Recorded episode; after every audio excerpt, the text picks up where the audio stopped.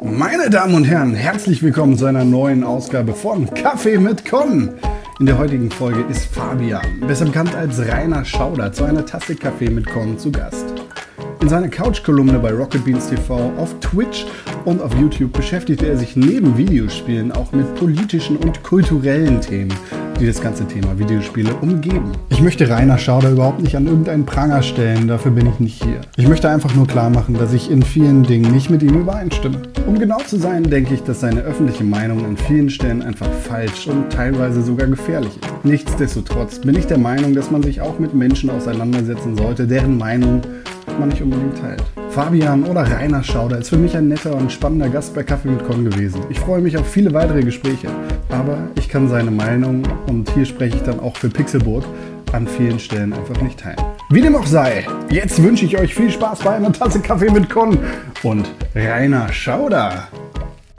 Hallo, ich bin Rainer Schauder und äh, wir kennen, kannten uns, glaube ich, vorher so flüchtig auf Twitter oder sowas. Twitter ist ja eh so ein Dorf.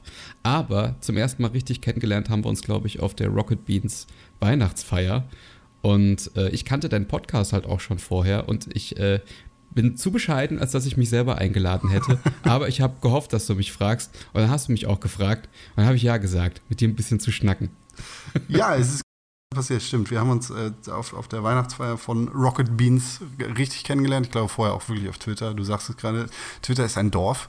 Vor allem das deutsche Twitter sind ja gar nicht so viele Leute unterwegs.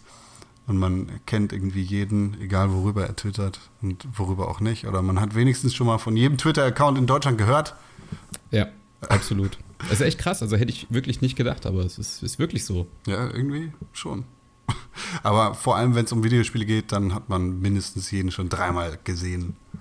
Weil das, wenn, wenn Twitter ein Dorf ist, dann sind Videospiele ein Haus. Und alle wohnen in einer WG. Gar nicht mal, gar nicht mal so schlecht.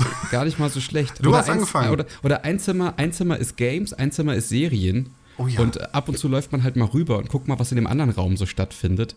Und äh, ja, und, und in dem einen Raum ist dann irgendwie so, was weiß ich, auch nochmal Tabletop, wo man sich dann denkt, so, nö, da gehe ich nicht rein.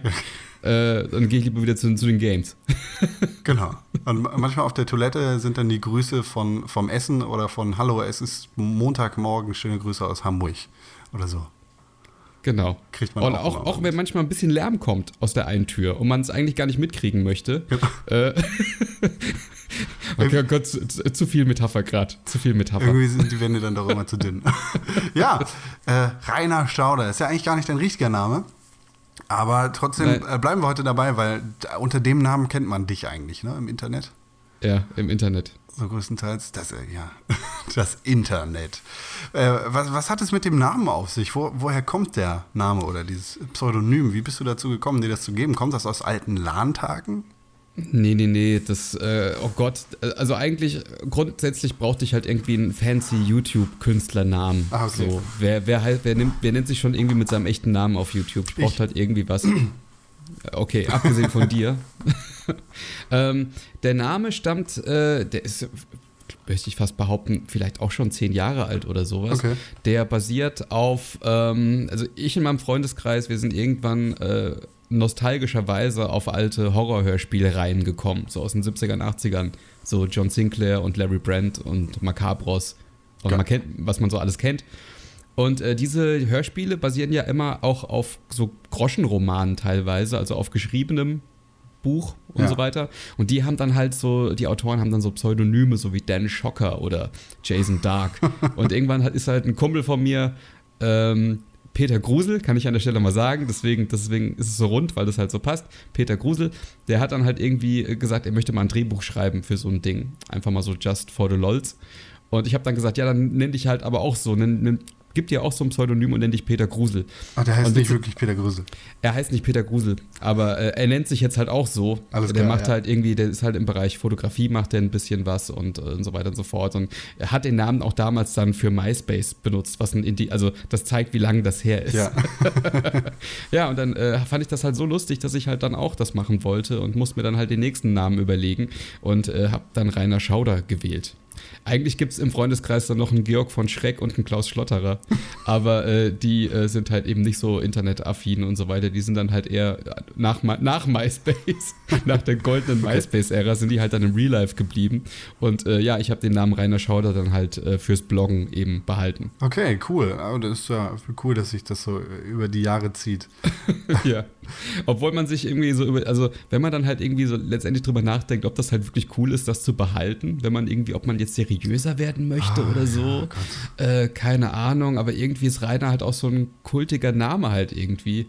Also man kann den echten Namen ja auch mal sagen. Ich heiße Fabian. Ja. Äh, hm. Habe ich, hab ich ehrlich gesagt noch nie so gemocht. ich hätte jetzt niemals gedacht, irgendwie, dass ich Rainer irgendwann mal besser finden würde. Aber äh, vielleicht lasse ich mir den irgendwann mal eintragen. Ich weiß es nicht. so als Ahnung. Künstlernamen. Ja, so als Künstlernamen. Aber vielleicht werde ich dann verklagt, weil es gibt einen Rainer Schauder. ja, gut, aber ist ja. Pff. Du machst ja nicht, also das ist ja nicht böse. Es gibt ja auch mehrere Fabians auf der Welt. So. Ja, Wie gesagt, genau. ich finde das immer äh, interessant, wo solche Pseudonyme herkommen oder Twitter-Namen oder was auch immer. Mein Twitter-Name kommt zum Beispiel aus alten LAN-Zeiten. Äh, ich, ich verschleier damit nicht irgendwie meine Identität oder gebe mir einen anderen Namen, sondern es ist einfach nur so Con, so heiße ich halt, und Con 1312, so hieß ich dann auf den LANs früher. Deshalb fragte ich auch, ob Rainer Schauder vielleicht aus der alten LAN-Zeit bei dir kommt. Nee, nee, nee. Äh, ich habe ich hab LAN-zeitmäßig auch gar nicht so viel mitgenommen, wenn ich ehrlich bin. Das wäre jetzt meine nächste Frage gewesen. Okay. Nee. Also ab, vielleicht zwei, dreimal in meinem Leben oder sowas, ja. aber naja, hat sich halt eigentlich nie so ergeben. Und ich war eigentlich auch, glaube ich, damals nicht so der Netzwerk-Multiplayer-Spieler-Fan. was, was hast du denn so zu der Zeit, also die LAN? Zeit kann man ja quasi auf die frühen bis späten 90er Jahre irgendwie beschränken oder ging das noch weiter? Ähm, bis in die 2000er Jahre? Eigentlich ist meine Videospielhistorie äh, recht überschaubar, weil ich halt ein äh, also rein rassiger PC-Spieler äh, bin oder war ja. Äh, bis 2006 oder 2007 oder sowas irgendwie. Also ich hatte halt eigentlich nur einen PC und einen Gameboy. So, mehr durfte ich nicht haben, weil da habe ich halt irgendwie schon zu lange irgendwie dran gesessen. Und deswegen habe ich eigentlich ähm, so dieses ganze Konsolen-Gaming halt eher so auf dem Gameboy halt erlebt und äh, auf dem PC dann halt, was es dann da gab. Äh, zum einen halt eben beispielsweise Point-and-Click-Adventures, diese ganze Sache, die es da gab, von mhm. Sierra und von LucasArts. Äh, die Weltraumsimulatoren, die damals richtig krass angesagt waren, Wing Commander und X-Wing und so weiter und so fort. Aber halt auch diese komplette Shareware-Geschichte. Äh, die mich eigentlich auch äh, heute noch sehr begeistert. Also Commander Keen, alles von Apogee, dann natürlich die Epic Games Geschichten, ähm, äh, 3D Realms, was sich da halt alles so draus entwickelt hat. Ja. Äh, das ist so das, was, was man halt so mitgenommen hat. Und irgendwann ist das natürlich so ein bisschen mehr so vermischt, dass halt die ersten Konsolenspiele, so Resident Evil, Silent Hill, ähm, rübergeschwappt sind. Und dann habe ich schon so gemerkt, dass ich äh, äh, vielleicht doch eher den Konsolen zugeneigt bin und bin dann halt irgendwann gewechselt und habe mir das dann halt mit dem, mit dem richtigen Job, den ich dann erstmals hatte, den ganzen Kram halt nachgekauft. so die ganzen alten äh, Videospielkonsolen und äh, ja. Super Nintendo, Nintendo 64 und was weiß ich. Ja, so, so ziemlich alles. Also ich wüsste jetzt, wüsste jetzt kaum, was mir, was mir jetzt irgendwie noch fehlt. Vielleicht irgendwelche alten äh, Atari-Geschichten oder sowas. Oder halt ein Neo Geo, aber ich glaube, so wahnsinnig bin ich nicht. ja, gut, aber einmal, einmal mindestens das, das ganze Gehalt ausgeben für Videospielkonsolen, das ist schon okay, finde ich. Das, das kann man immer mal wieder machen. So, wenn man ein bisschen einen Groschen zu viel hat oder sowas, kann man sich ja mal so ein Ding schießen, so bei Ebay oder bei Amazon. Ja, genau. Das geht schon. Wie ist es für dich weitergegangen, nachdem du irgendwie damit angefangen hast und dann dein erstes Geld verdient hast und dir die Retro-Konsolen gekauft hast, bist du weiter dem PC treu geblieben oder hast du dich da ein bisschen ausgebreitet? Ja, ist, also weiß ich jetzt nicht. Also ich, ich also erstmal war das so ein bisschen Nostalgie abdecken, weil man hat ja natürlich bei Kumpels und bei Freunden äh, halt immer gespielt äh, oder bei Kumpels, die man nur hatte, weil die Konsolen hatten. und habe dann halt äh, so angefangen, so halt natürlich alte Super Nintendo und Mega Drive Module halt irgendwie nachzuholen. Ja. Habe auch ein bisschen versucht zu sammeln, äh, denk dann aber aus heutiger Sicht irgendwie, das ist mir dann doch letztendlich zu kostspielig. Natürlich wäre es ganz nice, wenn man irgendwie alle Mega Man Teile beispielsweise hätte fürs NES, aber irgendwann stößt man dann halt doch so an seine Grenzen. Ähm, und auf der anderen Seite interessiert mich das halt auch einfach historisch, wie sich das entwickelt hat. Also das sind halt, man muss sich das halt einfach so immer noch so vorstellen, dass das halt alles Sachen sind, wo ich nicht mitreden kann, ähm, die ich halt einfach als Kind nicht erlebt habe. Ja. Da gehen halt, geht einem natürlich halt auch mal so ein Final Fantasy VII durch die Lappen oder sowas, was man halt heute nicht so krass nachempfinden kann. Ah. Ähm, oder ein Shenmue oder sowas, ähm, was ich dann halt letztendlich nachgeholt habe. Also ähm, mich hat dann letztendlich auch natürlich durch meine Arbeit jetzt bei YouTube und auf meinem Blog und so weiter und so fort natürlich mich interessiert, wie hat sich das so entwickelt. Und mit jeder Konsole, die ich mir kaufe, öffnet sich dann halt irgendwie so eine, wie so eine Tür äh, in, in neue Spielbereiche, die man halt dann eben äh, vorher nicht spielen konnte. Ja. Und das finde ich eigentlich ganz interessant. Also wie sich das halt erstens entwickelt hat, was es so, was es so gibt, das interessiert mich eigentlich generell immer. Also was hat es so gegeben? Gibt es irgendwelche Geheimtipps? Das mag ich auch ganz gerne Was hat sich YouTube. wo draus entwickelt? Und so. was, was hat sich wo draus entwickelt? Genau. Ähm, ähm, und ich mag das auch sehr, sehr gerne, mir auf YouTube ab und zu mal so, so Hidden Gem-Videos anzugucken, wo halt Leute Sachen empfehlen. Und ähm, da kommen immer sehr, sehr interessante Sachen bei rum. Jetzt aktuell spielst du deine Spiele auf dem PC oder auf modernen Konsolen? Ich spiele, egal äh, was wo rauskommt, ich spiele es äh, priorisiert auf Konsolen, aber äh, wenn äh, irgendwelche Indie-Games oder sowas halt eben nur beim PC verfügbar sind, dann spiele ich es halt auch am PC. Also ich, ne, also ich spiele nicht so gerne am PC. Ich mag das schon sehr gerne, so mit dem Controller auf der Couch zu sitzen. Ja. Aber wenn es nicht anders geht, dann, also ich boykottiere den PC nicht, auf keinen Fall. Ich weiß gar nicht, ich glaube, es war der Gast Max äh, aus der ersten Staffel von Kaffee mit Con, der sagte, er sieht Konsolen als eine Art Service, äh, für die er quasi ein bisschen mehr und gleichzeitig weniger bezahlt, um keinen Hessel mit den Spielen zu haben, also um sich nicht die Mühe machen zu müssen, irgendwelche Treiber-Updates zu suchen oder sonst irgendeinen Scheiß, damit, damit das einfach funktioniert. So. Ja, das ist ein großes Problem. Also das nervt mich natürlich auch bis heute. Das ist auch der, der krasse Vorteil gegenüber, ähm, gegenüber einem PC. Du kannst dir heute noch ein Modul kaufen. Ne? Zur Not ist vielleicht die Batterie jetzt mittlerweile am Arsch oder so, aber es ist halt super gut zu archivieren und das äh, funktioniert dann halt auch heute noch. Also es ist halt sehr, sehr schade, wenn man heutzutage diverse PC-Spiele einfach nicht mehr spielen kann, weil halt eben das Betriebssystem nicht mehr stimmt oder die Grafikkarte nicht Ja. mehr stimmt oder sonst irgendwas. Da ist ja mittlerweile auch ein Markt entstanden, beispielsweise durch Good Old Games, die das halt eben, äh, die dann halt so vorgefertigte DOS-Box-Versionen mitliefern, um das halt eben zu emulieren. Ähm, aber ich bin dann halt so schon der Fan, der das halt dann so haben möchte, wie es eigentlich damals war. Also ich habe hier auch noch einen Röhrenfernseher stehen, äh, weil ich unbedingt, also ich kann keine alten Konsolen auf einem HD-Fernseher spielen. Es sieht auch Da- nicht so gut da, aus. Nee, das sieht furchtbar aus. Ich brauche einen 4 zu 3 Röhrenmonitor und ähm, dann bin ich wirklich auch zufrieden. Sitzt du dann auf deiner Couch oder kniest du vor dem Bildschirm, wie, wie, wie es quasi üblich gewesen wäre? Nee, ich, äh, früher so in den 90ern, 80ern hattest du ja teilweise, als es Laminat noch nicht so der Shit war in den Wohnungen, Ja. hattest du ja noch so einen schönen Teppichboden. Ich finde, da ging das gerade noch so. aber hier habe ich dann doch eine Couch. Also doch schon nicht ganz das originale Gefühl. Also ich sitze dann auch auf meiner Rainer Schauder Couch, die man halt auch aus meinen Videos kennt. Ja. Äh, der, der Fernseher ist quasi neben meinem Monitor auf einem anderen Schreibtisch neben, nebendran direkt. Äh, und, das, und der ganze andere Kram, der ist halt dann eben in meinem Wohnzimmer. Wie oft begibst du dich auf so eine Zeitreise und, und guckst irgendwie, was du verpasst hast? Es ist sehr schwer. Äh, aktuell meistens, wenn irgendwie ein, ein Sommerloch ist oder was, wenn, wenn nichts rauskommt. Ähm, wenn man mal wirklich ein bisschen Zeit hat. Ich, ich spiele sehr, sehr, sehr viel. Ich versuche auch wirklich sehr viel mitzunehmen, was so in den Monaten rauskommt. Ja. Ähm, und wenn halt wirklich mal eine Flaute ist oder wirklich Sachen da sind, die mich wirklich nicht interessieren, dann, ähm, oder zu Weihnachten ist das auch immer, glaube ich, so eine gute Geschichte irgendwie, dass man gerne mal, dass ich da gerne mal Sachen nachhole, die ich, äh, die ich damals nicht gespielt habe. Beispielsweise Shenmue habe ich äh, letztes Jahr nachgeholt. Und? Fand ich super. Echt? Fand ich total super. Okay. Ja. Ist äh, von der Steuerung natürlich nicht so geil gealtert, Ja. aber äh, ich habe da keine Probleme gehabt, das mit so einer 1900, wann kam das raus? 98 oder so? Ähm, nee, ich glaube, es war 2001 oder sowas. Das erste Na, bin- Shenmue. Bin mir nicht sicher. Doch. Okay. Gut, dass ich das mit so einer Brille halt einfach sehe, dass man halt damals, äh, was Open World halt eben anbelangt, äh, da schon so weit war. Ähm, und äh, mich hat das auch gerührt, sage ich ganz ehrlich. So, gerade die Endsequenz, wenn es dann so nach Hongkong geht. Ja. Äh, und ich werde auch in diesem Jahr definitiv den zweiten Teil beenden. Okay. Ja. Äh, was hast du gerade gesagt? 98, oder? Oder? Äh, hätte, ich, hätte ich jetzt getippt, ja. Okay.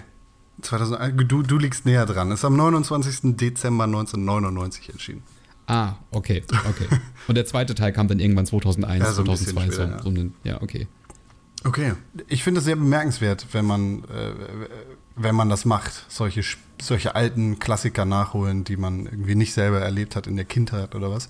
Ich nehme mir das natürlich auch öfter mal vor. Ich kriege das aber auch viel zu selten hin, sowas zu machen.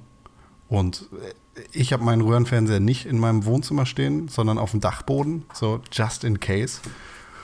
Und es ist dann doch schon irgendwie noch eine größere Hürde, sich da mal hochzubegeben und den Bildschirm runterzuholen, alles anzuschließen und irgendwie ein altes Spiel zu spielen. Weil, ja, da ist dann die Motivation nicht so da. Deshalb Hut ab davor, dass du das öfter mal machst. Und auch. Ja, ich, ich finde auch, ich komme auch irgendwie nicht so drum rum gerade wenn man halt irgendwie für eine Kolumne oder sowas schon wissen möchte oder wissen muss, wie sich das so entwickelt hat und äh, wie sich das so angefühlt hat. Also die letzte Konsole, kann ich ja mal sagen, äh, habe ich mir einen Sega Saturn gekauft und musste dann halt beispielsweise auch das Original Tomb Raider halt noch haben, das, das alte, weil das ja für den Saturn zuerst rausgekommen ist. Ja.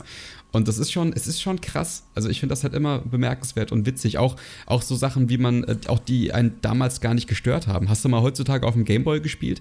Da siehst du ja best, also meistens gar nichts, je nachdem, wie die Lichtverhältnisse sind. Ne? Ähm, ja, das ist halt super krass. Und genauso halt eben auf der PlayStation äh, 1 oder halt eben auf dem Sega Saturn, das hat geruckelt ohne Ende.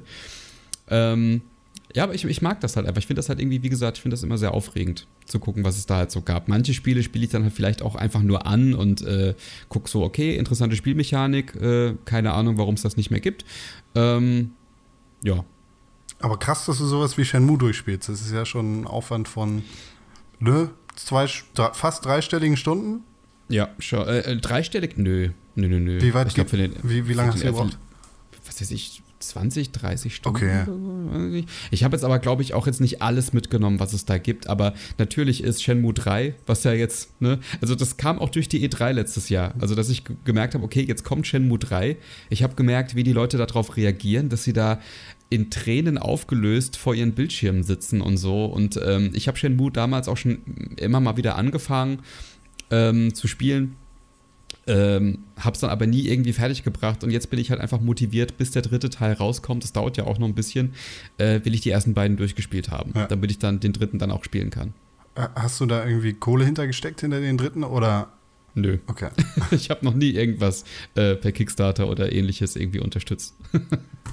Aktuell, was für Spiele magst du ganz besonders gerne? Du hast ja anfangs erwähnt, du wunderst dich teilweise, was alte Mechaniken irgendwie nicht mehr äh, vorhanden sind. Aber was, was magst du ganz besonders gerne und was würdest du gerne nicht verschwinden sehen aktuell? Oh Gott, äh, das ist sehr, sehr, sehr schwer zu sagen. Also, um es vielleicht mal kurz zu machen, und vielleicht, ich, vielleicht nenne ich jetzt einfach mal ein paar Franchises. Also das Ding ist halt, ich bin eigentlich in der Regel nichts abgeneigt. Ja. So. Ich möchte eigentlich alles mal erlebt und mal gesehen haben. Äh, was ich halt beispielsweise nicht mag, sind äh, MOBA-Spiele, auch einfach, weil ich dafür zu blöd bin. Oder Echtzeitstrategie. Das kriege ich halt einfach nicht auf die Kette. Ja. Irgendwelche Sportmanager oder sowas. Ich habe zu Sport keinen Bezug. Das kann man also auch knicken. Ähm, was ich aktuell sehr, sehr gerne mag, ist natürlich die Souls-Reihe. Ah, okay. äh, alles, alles, alles, was damit zu tun hat. Ähm, ich mag sehr, sehr gerne ähm, alte Hack-and-Slay-Spiele. Also ich bin sehr großer Fan der Reihe und äh, ein sehr, sehr großer Gears of War-Fan. Von Gears of War 3. Äh, ja, natürlich. Ähm, und äh, ja, ich weiß ich nicht, also ich, ich möchte mich da, das ist so phasenweise halt irgendwie. Manchmal, äh, wenn es halt irgendwelche Trends gibt oder sowas, dann bin ich halt auch mal ab und zu gelangweilt. Also ich bin aktuell sehr, sehr groß, großartig von, von Open World gelangweilt, ähm, weil ich einfach auch nicht so wirklich die Zeit habe, da rumzulaufen und wieder die Sidequests alles zu geben. Also alles, was im Bereich GTA, Fallout, Skyrim, äh, ne, jetzt Division und so weiter geht, ähm, das, das ist mir so ein bisschen über. Weiß ich nicht. Das ist mir so ein bisschen zu viel halt einfach. Gerade wenn man sehr, sehr viel spielt, finde ich es aktuell auch sehr entspannt, wenn Spiele einfach ein bisschen kürzer sind. Darf man ja eigentlich nicht sagen so. Aber ja, in letzter Zeit so, wenn man mal so ein Firewatch gespielt hat oder so ein Oxenfree und die sind halt dann irgendwie so in ein paar Stunden vorbei, finde ich das echt, finde ich das echt ganz gediegen. Ich, das, ist, das ist halt absolut Geschmackssache. Also viele wollen natürlich auch ganz, ganz viel äh, Spielzeit haben für, für das Geld, was sie halt bezahlen. Und ich kann schon den, natürlich den Reiz verstehen, aber ich finde halt immer so ein bisschen die Inszenierung und das Storytelling und das Pacing, das geht da halt alles immer so ein bisschen unter. Also ich habe da nichts dagegen, wenn ich eine schöne, knackige Story präsentiert bekomme, die irgendwie toll äh, inszeniert ist und ich dann halt irgendwie, wie The Order beispielsweise, ist ja auch so ein... Äh, so ein kontrovers diskutierter Titel, genau wie äh, Rise, Sons of Rome, ähm, das, das mag ich. Das, da habe ich nichts dagegen. Das hat auch so ein bisschen was Arcadiges. Ja. Das erinnert mich so an, an Spiele von früher, wie die da konzipiert worden sind.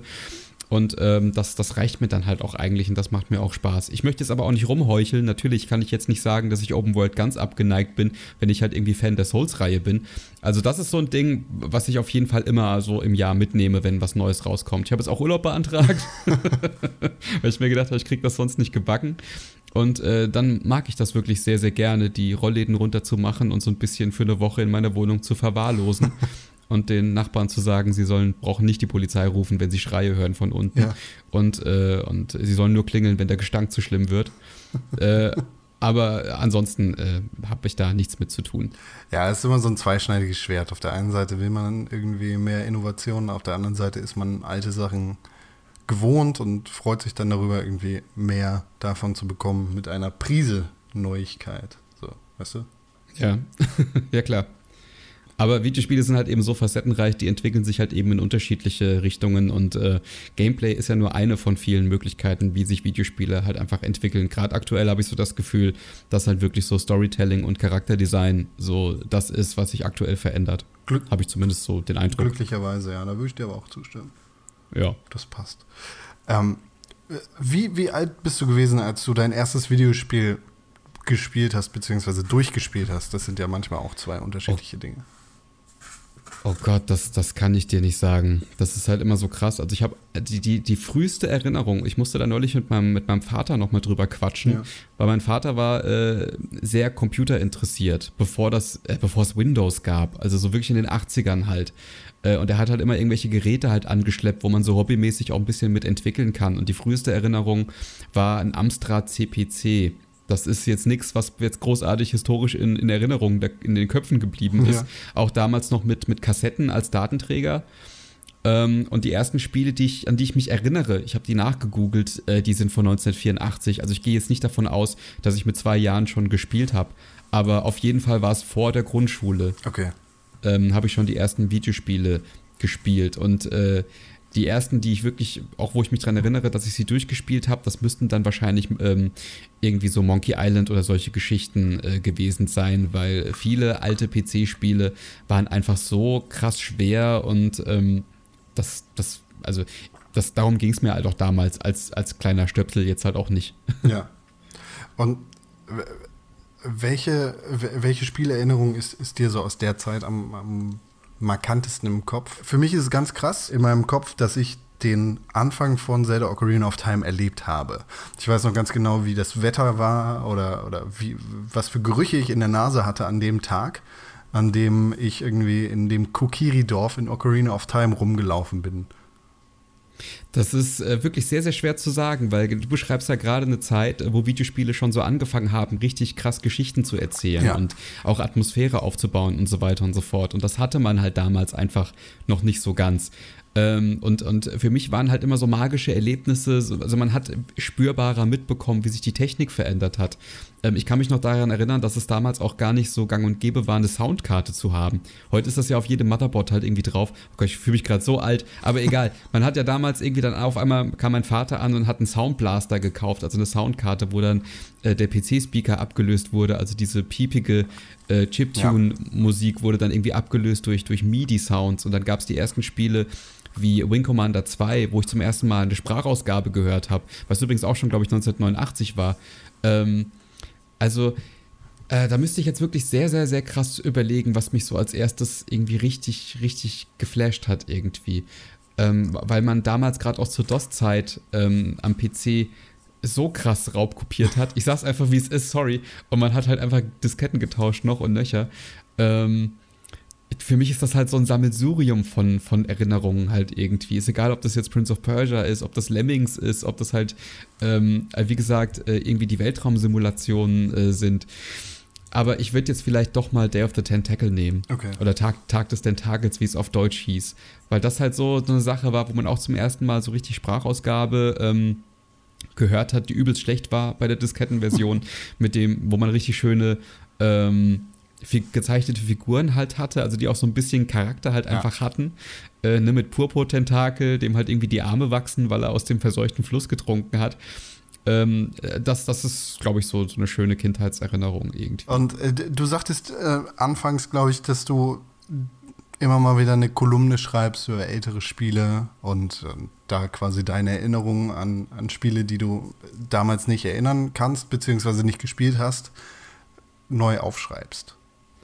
Ähm, ja, nicht direkt. Ähm, aber ich setze mich halt schon sehr, sehr gerne mit der Entwicklung der Videospielkultur auseinander. Also wie das so historisch abgelaufen ist, äh, wie sich halt neue Zielgruppen gebildet haben, wie Spiele eben jetzt anfangen, Geschichten zu erzählen. Also es geht ja bis heute. Also es ist ja ein Medium, was sich äh, riesenschnell, rasend schnell entwickelt hat in den letzten Jahrzehnten, ähm, aber halt auch immer wieder versucht hat, äh, diesen technischen, ähm, diese Beschränkungen halt eben auszugleichen ähm, und dann halt eben sich nach und nach so rangetastet hat, äh, auch daran halt eben andere Unterhaltungsmedien und Unterhaltungsformen zu adaptieren, so mit Musik und mit äh, Story und mit Cineastik und so weiter und so fort.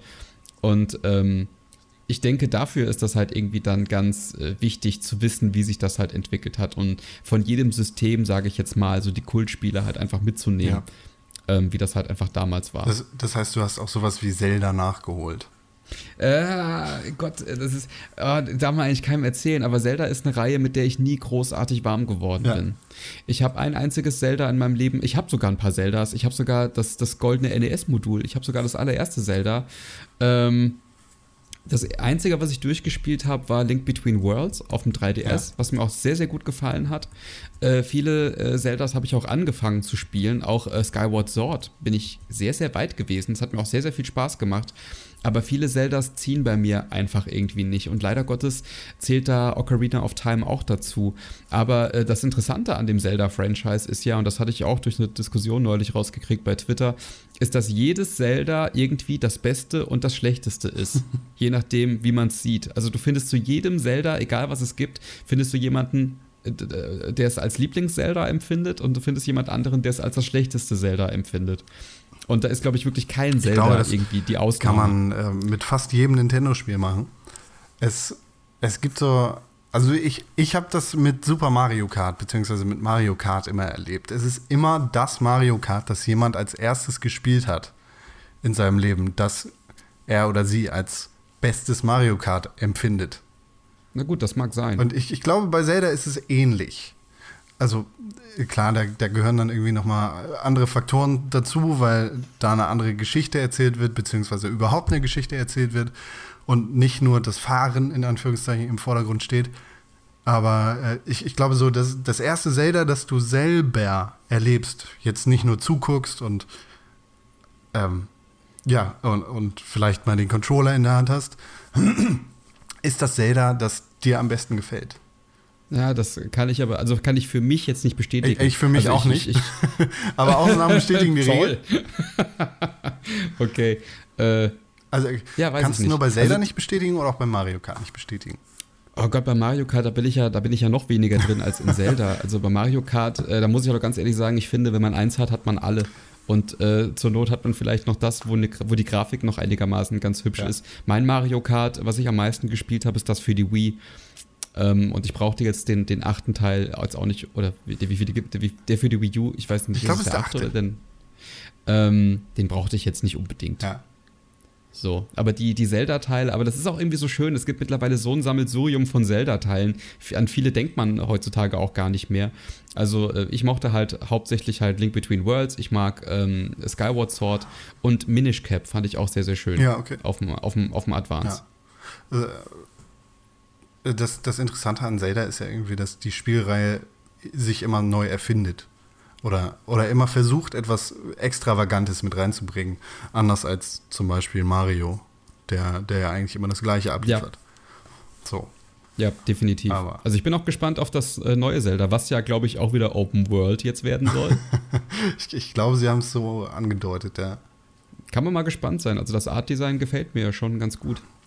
Neues Zelda ist einfach, ich, ich freue mich sehr darauf. Obwohl ich Skyward Sword zum Beispiel noch gar nicht gespielt habe. Ja. Ich werde es mitkriegen. Also aus, der, aus dem äh, Zelda-Zimmer des Hauses von Twitter wird es sehr, sehr laut werden. Also ich werde damit konfrontiert werden. Twitter, wo du gerade über unser illustres Haus redest. Ähm, äh, du selber bist auch auf Twitter relativ aktiv, nicht wahr? Ja. Äh, vor, vor, allem zu Themen, die. Ähm, nein, das ist auch falsch. Du bist vor allem zu Themen wie Videospielen sehr aktiv auf Twitter. Das wo, womit du mir, glaube ich, auf Twitter das erste Mal aufgefallen bist oder in welchem Zuge war in der ganzen Gamergate-Geschichte, die vor einem oder zwei Jahren äh, sehr, sehr laut geworden ist.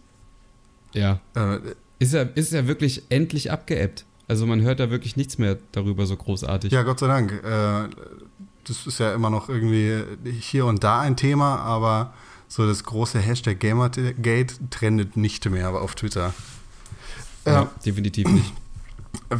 Wie, wie bist du dazu gekommen und äh, ja, wie, wie stehst du zu der ganzen Thematik? Gamergate oder äh, anders, bevor wir da nochmal äh, drauf eingehen, vielleicht hat ja irgendwer schon vergessen, was Gamergate ist.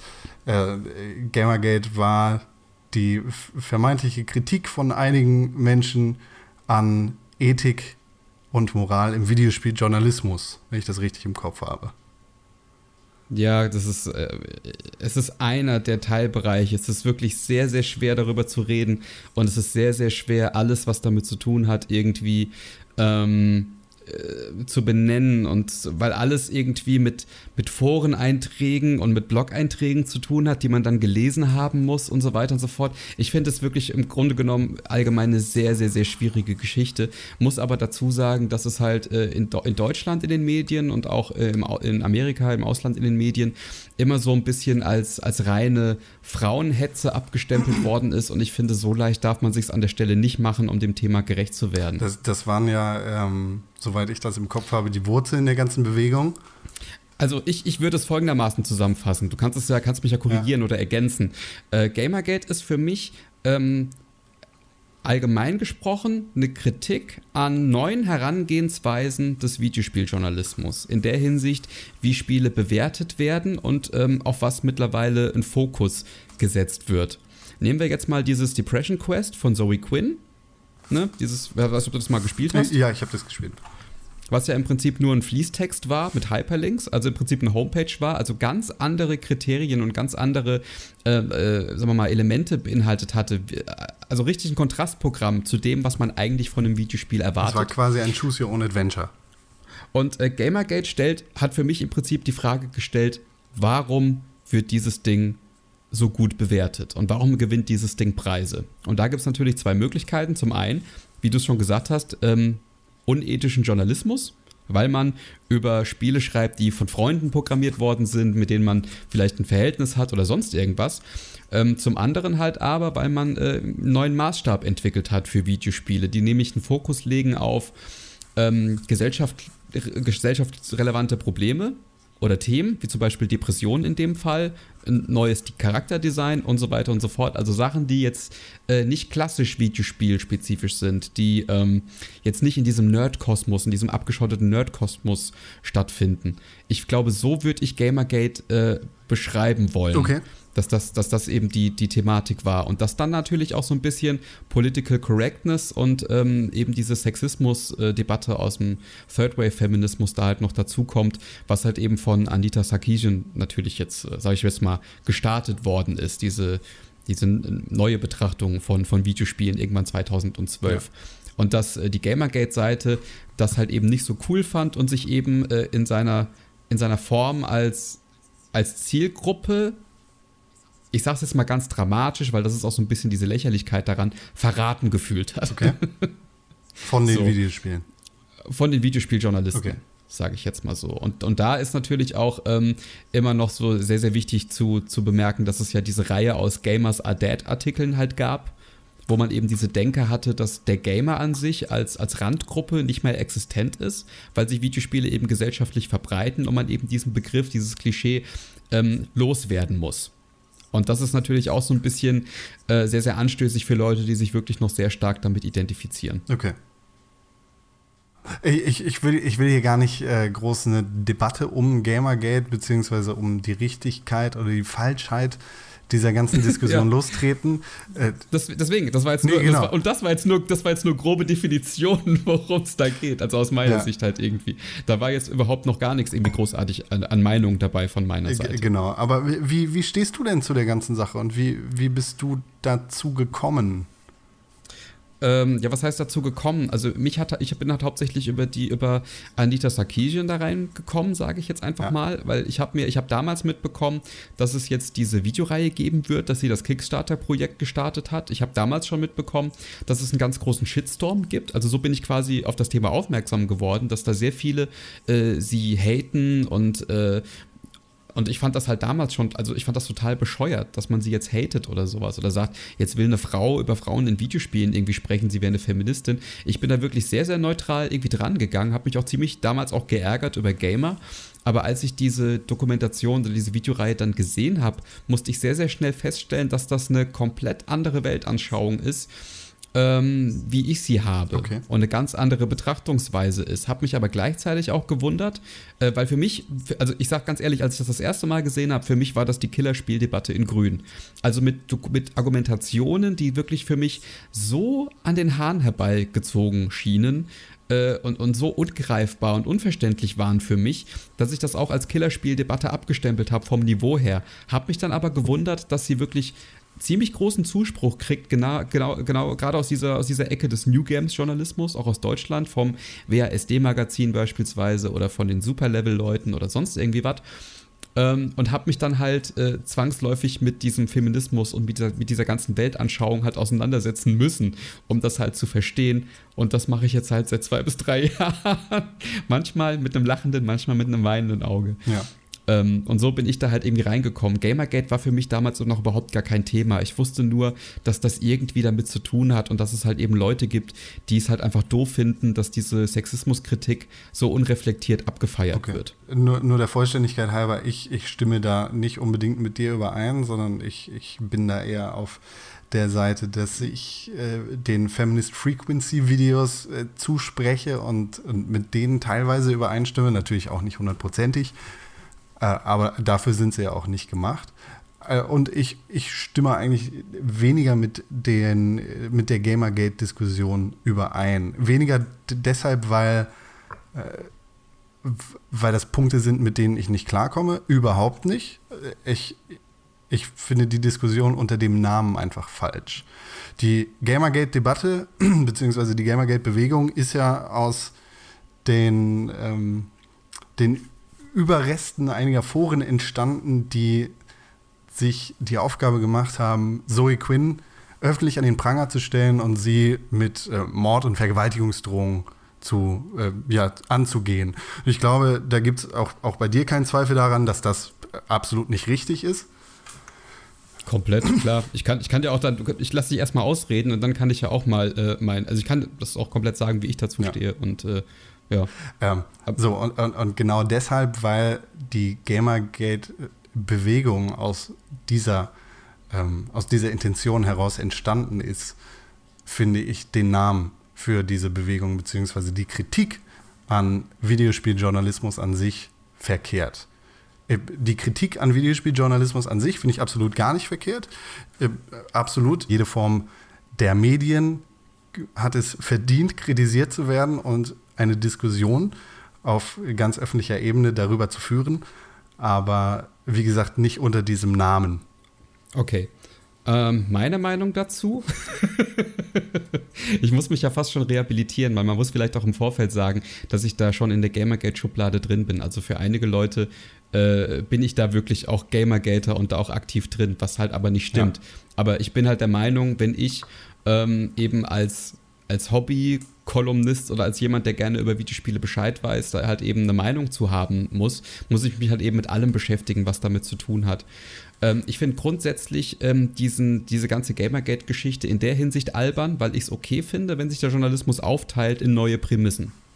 Also wenn es gerade diese neue, neue Herangehensweise gibt, dass man erstens anders über Videospiele berichtet nämlich nicht als Produktbeschreibung, sondern halt eben so als Erfahrungsbericht, als wie eine Theaterkritik und dann halt eben auch andere Kriterien da dran legt, eben in Richtung emotionale Tiefe und, und äh, Charakterdesign und so weiter und so fort. So, also ich finde, im Grunde genommen kann jeder über Videospiele berichten, wie er will. Und ich finde es halt wirklich interessant, dass sich das aufspaltet. Das heißt, in der Hinsicht, wenn mir jetzt irgendeine Herangehensweise nicht gefällt, dann brauche ich es nicht lesen.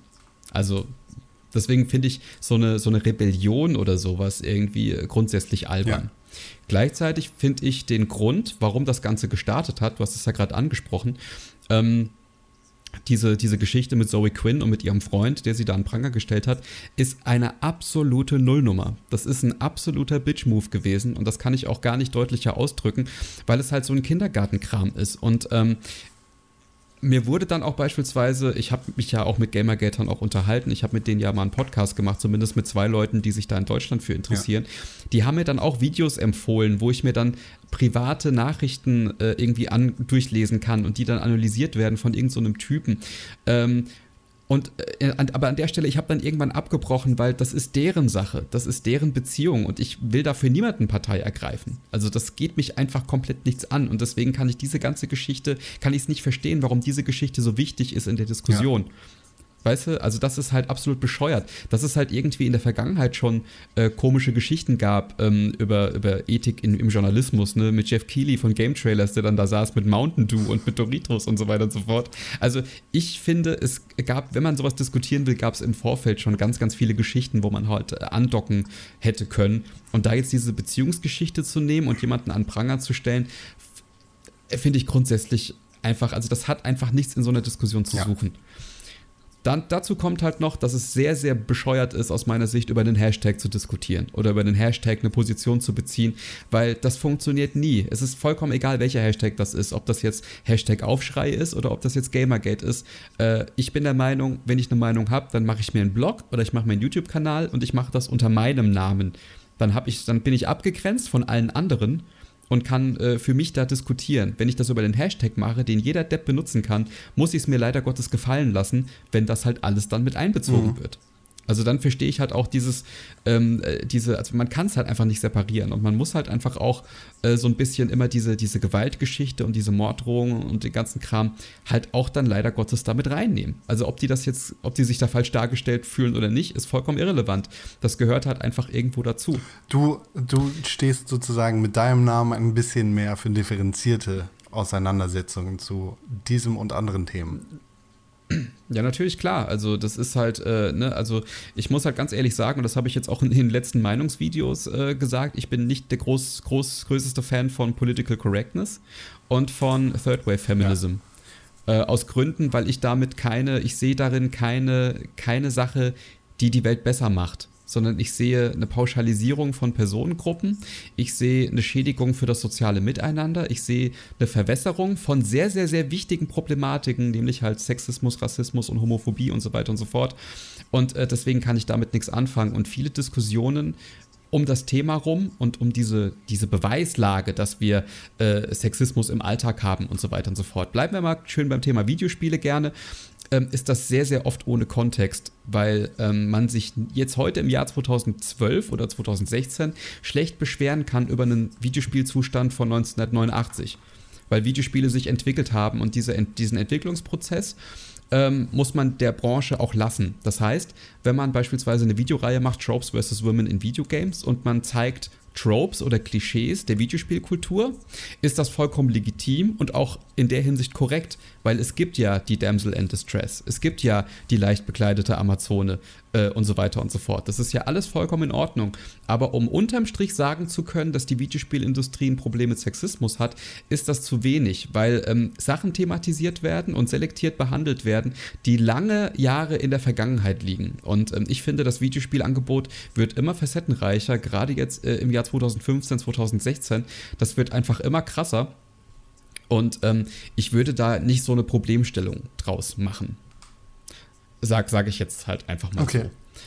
Und ähm, die Seite, die Sache, wo ich halt so ein bisschen pro Gamergate bin, ist halt zum einen die Kritik genau an dieser Geschichte, dass man äh, Feminismus und diese Political Correctness nicht kritisieren darf, dass es da sehr, sehr strikte Moderationsregeln aktuell gibt, dass auch in der Vergangenheit äh, Kommentare gelöscht worden sind, dass Diskussionen unterbunden worden sind, wie Leute halt eben in Schubladen gesteckt werden und ähm, zum Schweigen gebracht werden. Und das stelle ich halt leider Gottes auch mit in meiner Person fest, dass ich in eine Schublade gedrückt werde, ich werde abgestempelt, meine Meinung wird somit entkräftet, ich werde geblockt, kann dazu nichts mehr sagen.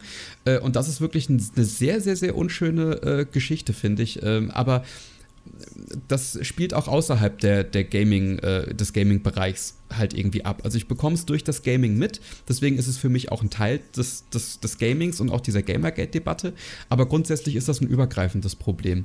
Und diese Gamers Are Dead-Artikel fand ich persönlich auch komplett unangebracht und auch komplett unnötig, ähm, die hätte man sich auch sparen können. Also der Journalismus hätte da aus, aus meiner Sicht raus auch ein bisschen erwachsener reagieren können, dann wäre das Ding auch nicht so krass hochgeschaukelt. Also hätte man sich von Anfang an ein bisschen besser darüber unterhalten und es gab, gibt bis heute einfach keine Diskussion zu dem Thema oder auch keine Akzeptanz dafür, dass man Meinungen stehen lässt und sagt, okay, wir haben einfach eine unterschiedliche äh, Weltanschauung oder sowas, wie wir beide jetzt das jetzt beispielsweise auch auf einem ganz neutralen, ähm, auf einer ganz neutralen Ebene halt eben machen ähm, dann wäre das auch nicht so, so krass hochgeschaukelt ja. worden, finde ich. Äh, das ist ein interessanter Punkt, den du da auf jeden Fall machst. Ähm, dass, dass vieles an der Moderation liegt und, und äh, ja. wo das Ganze herkommt. Äh, wie du schon ja. sagst, wir, wir haben da unterschiedliche Standpunkte und wir haben andere Meinungen, aber ich, ich lasse deine Meinung jetzt einfach mal so stehen. Äh, das, ich glaube, wir würden den Rahmen sprengen, jetzt eine Diskussion darüber zu führen. Das können wir sehr gerne an anderer, Dis äh, anderer Stelle nochmal ja. tun. Ja, aber eine Sache darf ich vielleicht ja, noch ergänzen und das ist, dann wären wir wieder beim Thema Twitter.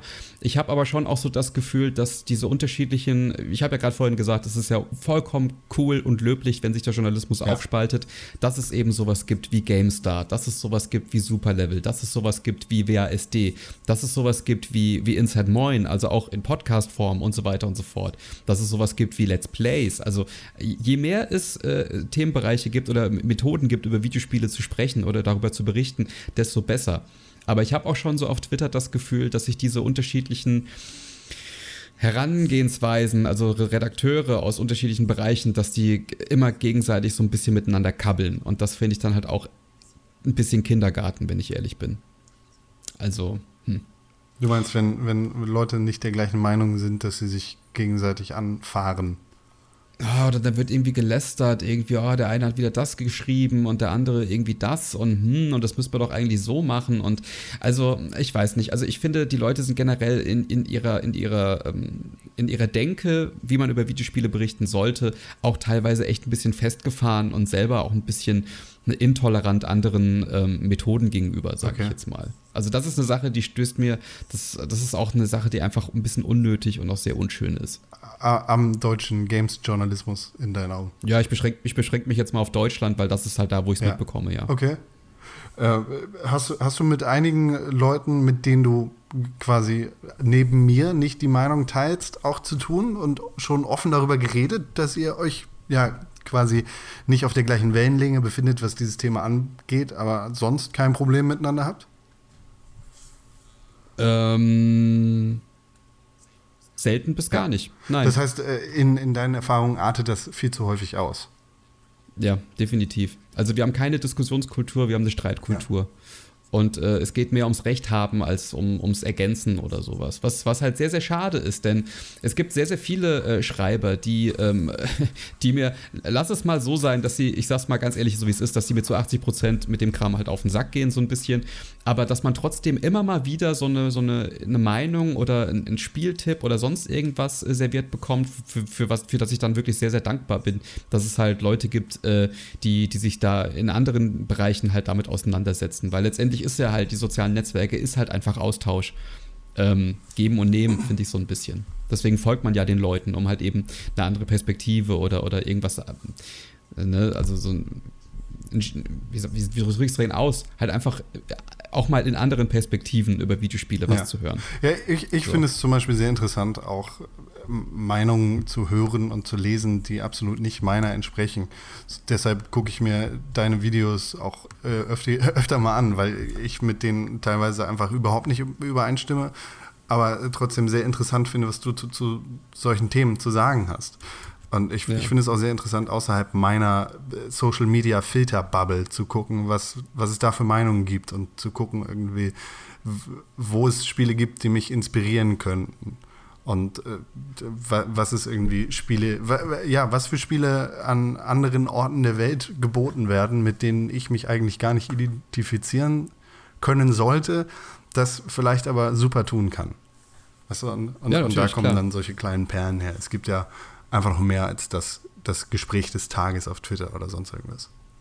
Ja, natürlich. Also Videospiele sind halt einfach ein sehr, sehr vielschichtiges Thema. Ich muss vielleicht aber auch nochmal dazu sagen, ich möchte mich jetzt auch nicht großartig auf den Podest stellen. Ich bin jahrelang, und das wissen die Leute, die mich jetzt fünf Jahre auf YouTube verfolgt haben, ich bin der größte Streithammel gewesen, den man sich halt irgendwie vorstellen kann und auch immer sehr ungeduldig ähm, gewesen. Und ich versuche jetzt wirklich explizit seit Ende 2015, jetzt Anfang 2016, versuche ich halt wirklich dran zu arbeiten und habe mir jetzt aber auch explizit vorgenommen, meine Meinung zu sagen, auch wenn sie eben nicht erwünscht mhm. ist ähm, aber gleichzeitig auch ähm, andere Meinungen stehen zu lassen. Das gelingt mir, mehr, also mal mehr, mal weniger, aber ich denke, ich bin da letztendlich auf einem, auf einem guten Weg. Aber ich bin jetzt auch nicht dafür da, großartig, ähm, weiß ich nicht, den Leuten auch vorzuschreiben, was sie denken sollen. Ähm, gerade wenn man so eine, so eine Streitkultur halt eben hat, muss man auch immer drüber nachdenken, dass es Dritte gibt, die das lesen und die sich dann vielleicht aus beiden Sachen eine Meinung ja. bilden äh, können. Also es geht jetzt nicht nur darum, dass jetzt von zwei Leuten irgendwie jetzt einer recht hat am Ende vom Tag, sondern das wird ja auch gelesen und es wird ja auch aufgenommen und es wird auch reflektiert und dann ist es unterm Strich auch vollkommen okay, wenn das so stattfindet. Ja. Okay, Na, das ist äh, schön, schön, dass du zur Einsicht kommst, dass, dass ja. auch du nicht unschuldig bist. Ich glaube, da sind wir alle im Endeffekt nicht ganz unschuldig dran. Jeder. Können wir jetzt, können wir jetzt, können wir jetzt wieder über was Positives reden? dass ich will nicht, dass das, dass, dass das ist, was die Leute letztendlich mit mir verbinden. Nee, eben. Also ich meine, klar, das, das macht einen großen Teil aus, aber äh, wie du schon gesagt hast, ja. du spielst viele Spiele und du spielst natürlich dann auch Spiele von Leuten, die irgendwie auch nicht deiner Meinung sind und mit ihren Spielen irgendwelche anderen Dinge ausdrücken wollen. Firewatch ist da ein super Beispiel. So. Äh, dass das einfach von Leuten kommen, äh, kommt, die sehr gut mit Anita Sarkeesian stehen, zum Beispiel.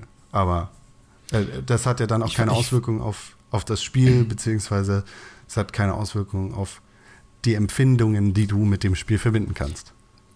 Du, das ist ja gerade der Punkt. Es geht ja, es geht ja bei dieser ganzen Sexismus und bei dieser ganzen Political Correctness-Debatte, geht es ja letztendlich jetzt auch nicht darum, äh, kategorisch auszugrenzen, weil das ist ja das, was immer ganz oft gemacht wird. Es geht jetzt ja nicht darum, dass, dass ich verbieten will, dass es diese Diskussion gibt oder ich, dass ich verbieten will, dass Anita Sarkeesian diese Videos macht, um Gottes Willen.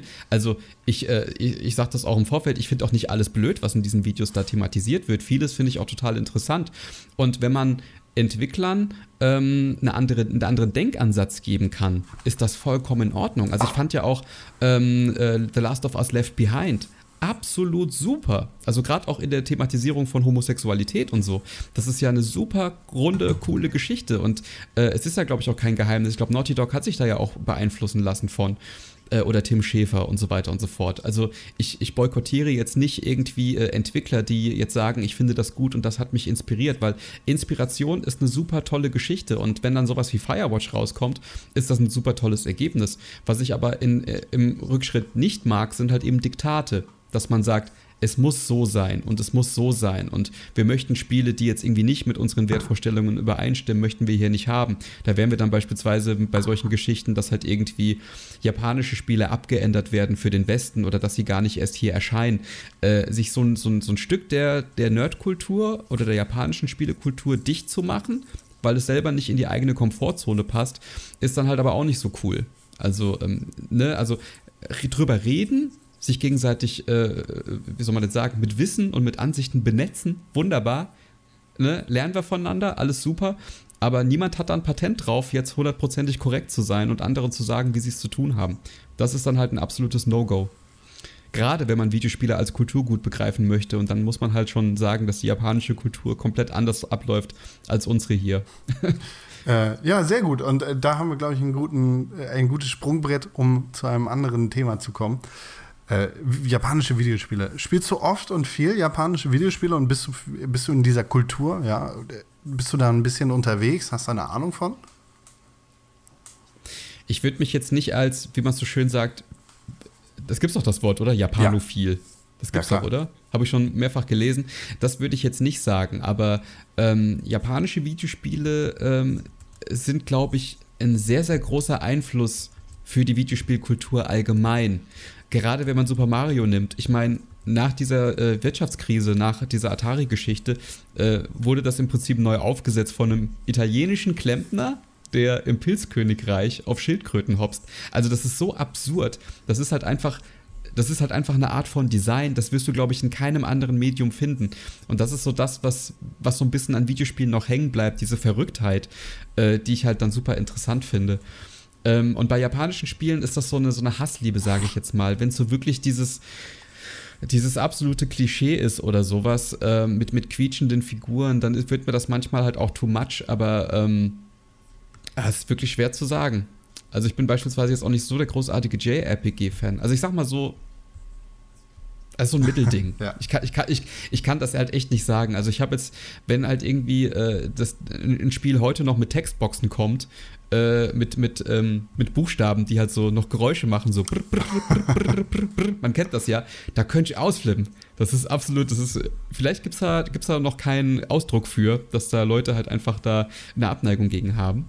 Ähm, Textbox, Textbox Hate. Äh, Text, Textbox Phobie. Äh, Phobie. Ja, hast genau. Angst davor. So, so, so, wie Leute irgendwie es nicht leiden können, wenn Menschen vor dem Mikrofon essen oder sowas. Irgendwie. Das ist aber echt nicht so, schön. Ja, kann man sich drüber streiten. Also mir ist es jetzt beispielsweise egal. Also ich mag beispielsweise sowas wie Catherine. Ja, okay. Ähm, weil das wirklich, die Japaner, die haben teilweise halt einfach Ideen, die so abstrakt sind, da kommt halt einfach ja, niemand drauf. Eine ja. ne, ne, ne Mischung zu machen aus einer Beziehungssimulation mit, äh, mit, mit einer Historie über alkoholische Getränke drin, verknüpft mit einem Puzzlespiel und Horrorelementen. Ähm, das ist halt einfach so abgedreht. Dafür mag ich halt einfach japanische Spiele, weil sonst du kriegst das halt nirgendwo anders genau. mehr. Und ich finde es auch ein bisschen schade, dass die japanische Kultur so ein bisschen zum Nischenprodukt geworden ist, obwohl die eigentlich die Videospielkultur sehr stark nach vorne gebracht haben. Heutzutage kriegst du ja so richtig klassische Spiele, die es, es gab ja die ganze Zeit über, was war das, Koch Media, die haben ja über NIS immer diese Spiele noch rausgebracht. Und das wird mittlerweile immer mal wieder mehr auf den Download-Bereich halt irgendwie abgewälzt. Also es kommt ja nicht mal mehr in den, in den Handel, in die Regale. Äh, das ist ein bisschen eine Entwicklung, die ich ein bisschen schade finde. Auf der anderen Seite sind japanische Spiele auch, so kreativ sie sein mögen, sehr oft sehr, sehr festgefahren. Teilweise dann aber auch schlecht. Wenn, wenn sie eine gute Idee haben, dann ist leider die Umsetzung der Spiele oft einfach nicht gut genug, um einer großen Masse zu gefallen. Und ich glaube, das ist der größte Grund dafür, dass diese bekloppten japanischen Ideen, die sie einfach sind, äh, viel zu selten in Videospielen vorkommen.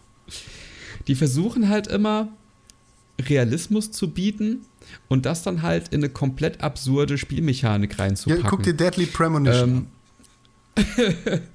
das habe ich im Regal und ich habe es noch leider Gottes noch nicht gespielt. ist auch wirklich schwer, das ähm, Spiel zu spielen, aber ähm, äh, ich, ich mag Deadly Premonition sehr gerne wegen der Story und das Gameplay ist einfach etwas, das man ertragen muss, wenn man die Story erleben möchte. Und das Gameplay ist grauenvoll ja. schlecht. Ja, das, das, so viel weiß ich jetzt auch schon. Also so viel habe ich dann doch ja. gespielt. Aber dass du beispielsweise bei, bei Jakuza im Prinzip, ich habe jetzt dieses letztes Jahr zum ersten Mal einen Jakuza-Teil ja. gespielt, dass du halt diese wirklich offene Welt hast ähm, und diese richtig tiefsinnigen, also von der Story ist das so richtig langsam und, und ruhig und so und sehr, sehr gefasst.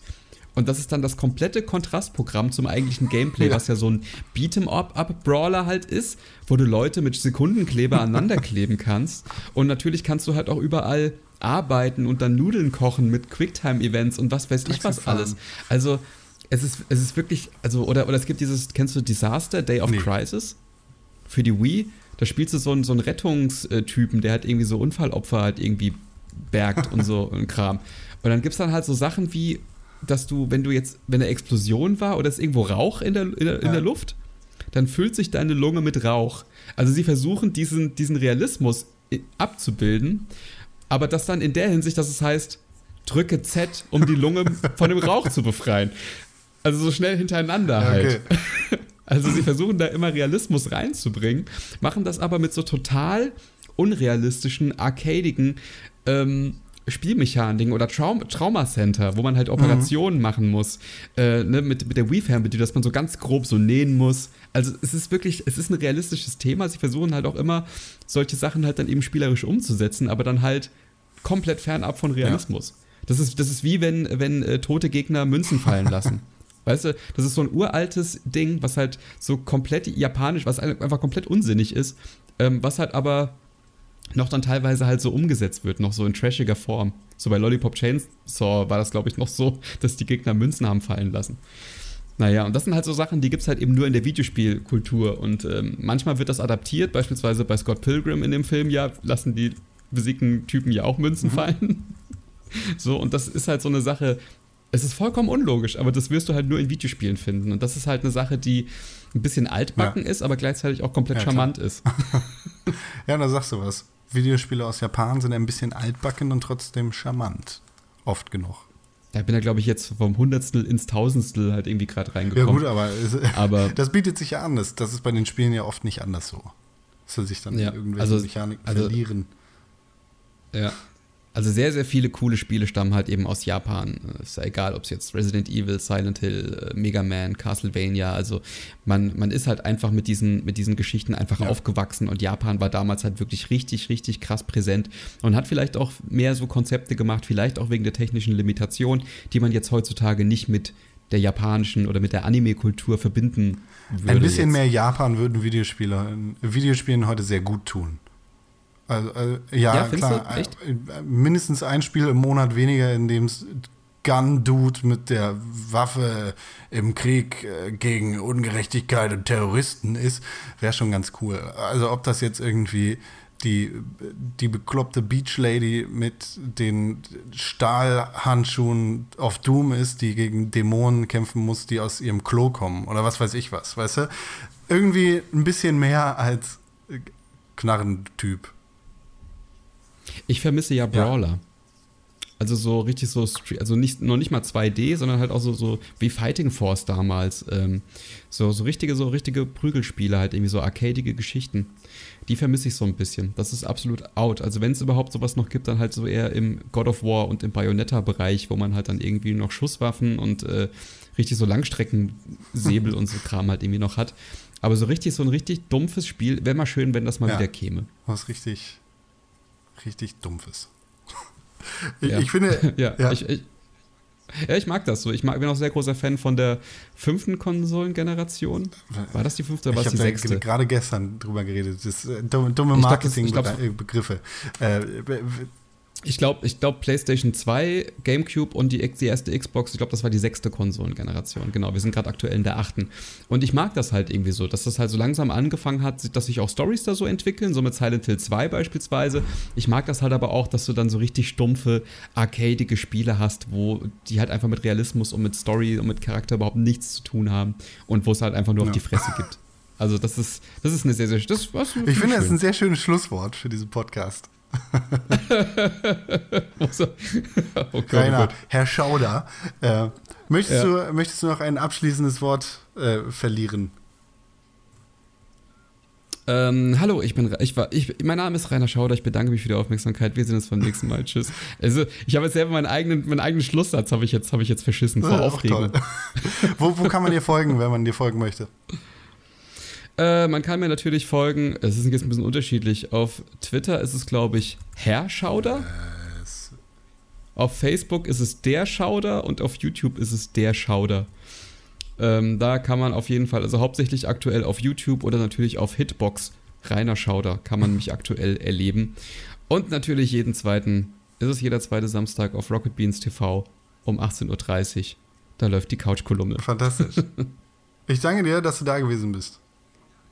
Ja, ich war sehr, sehr gerne da. Danke, dass ich Hat hier sein durfte. Ja. Tschüss. Tschüss. Mehr Informationen zu Rainer Schauder findet ihr natürlich wie immer auf www.pixelburg.tv. Da findet ihr natürlich auch alle Folgen des Pixelburg Podcasts, News, Artikel, Videos, Spiele, alles rund ums Thema Videospiele. Bis zur nächsten Tasse Kaffee mit Con und einem weiteren interessanten Gast aus der Welt der Videospiele.